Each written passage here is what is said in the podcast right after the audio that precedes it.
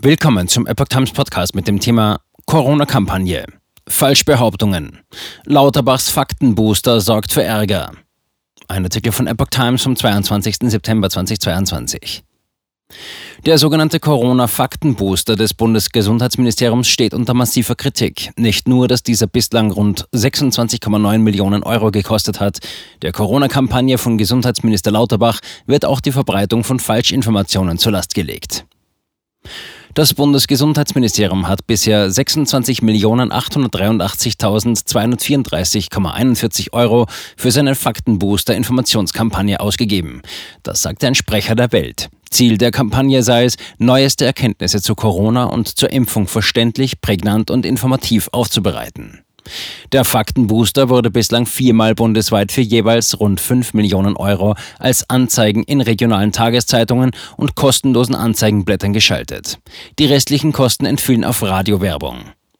Falsch, verzerrt oder nicht belegt.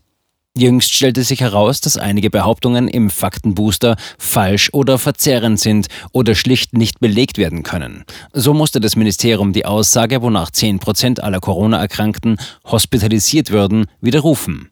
Das RKI schätze den Wert aktuell auf 4 bis 5 Prozent ein, gab das Ministerium zu.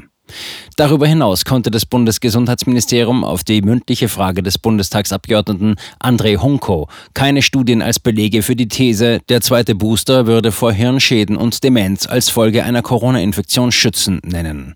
Honko sagte der Zeitung, die Antwort der Bundesregierung steht sinnbildlich für die Corona-Politik Lauterbachs in den letzten Monaten.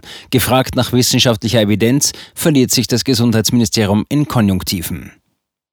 Tino Sorge, gescheiterte Informationskampagne.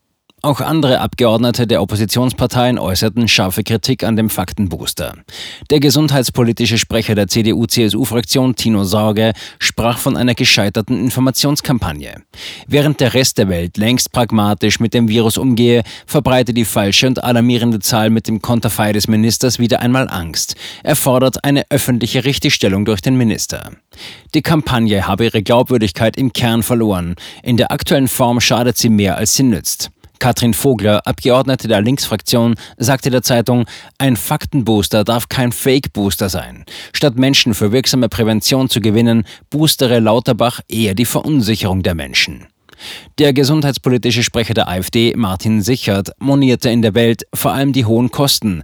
Nach über zwei Jahren Corona haben sich die meisten Bürger eine Meinung gebildet. Angesichts der explodierenden Energiekosten werden die Gelder, die für den Faktenbooster ausgegeben werden, an anderer Stelle viel dringender gebraucht.